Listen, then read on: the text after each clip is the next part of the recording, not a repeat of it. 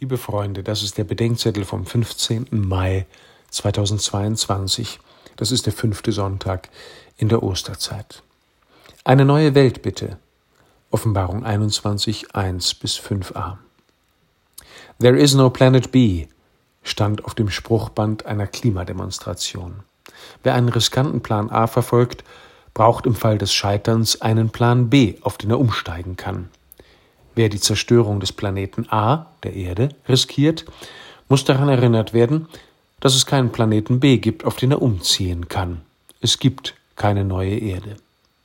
Doch genau die sieht Johannes in seiner Vision kommen. Ich, Johannes, sah einen neuen Himmel und eine neue Erde, denn der erste Himmel und die erste Erde sind vergangen, auch das Meer ist nicht mehr.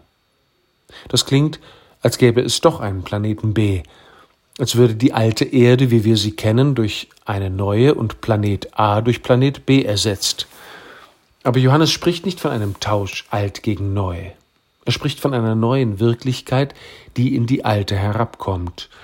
So wie in Jesus der neue Mensch zu uns alten Menschen kommt, nicht um uns auszuwechseln, sondern um uns zu verwandeln, so sind seitdem auch der neue Himmel und die neue Erde im Kommen, um die alte Erde und den alten Himmel zu verwandeln.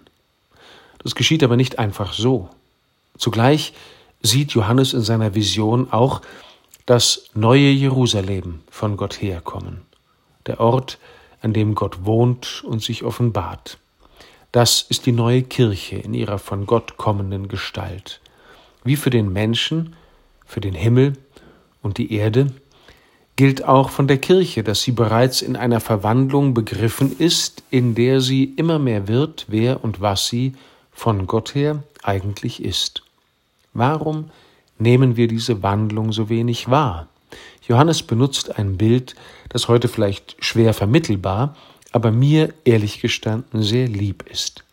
Sie war bereit wie eine Braut, die sich für ihren Mann geschmückt hat. Mit der Kirche ist es wie mit einem Menschen. Sie wird schön und wahr und so, wie sie von Gott her ist, wenn sie geliebt wird. Ich ärgere mich über so vieles in der Kirche, über Borniertheit und Bigotterie, über Verlogenheit und Missbrauch von Macht und Vollmacht, über Amtsträger oder Beamte, die arrogant und selbstverliebt sind, über Getaufte allgemein und kirchliche Angestellte insbesondere, die leben, als kennten sie Jesus nicht und nicht zuletzt ärgere ich mich auch über mich selbst und Leute wie mich. Aber ich weiß, dass die Kirche von Gott her mehr und anderes ist, so wie ein Liebender sich über seine Geliebte ärgert und doch weiß, dass sie mehr und anderes ist als das, was ihn ärgert. Letzte Woche ist der erste Generalvikar aus der Kirche ausgetreten. Er wird nicht der letzte sein. Er gab an, er könne einfach nicht mehr. Das glaube ich ihm, und es schmerzt mich. Aber ich frage mich, ob nicht viele auch deshalb nicht mehr können, weil sie am Ideal einer Kirche zerbrechen, die sie selbst bauen wollen, die es aber nicht gibt und nie geben wird.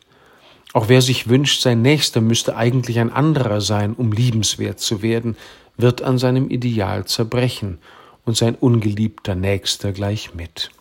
Wir mögen unterschiedlicher Meinung über den Weg der Kirche sein.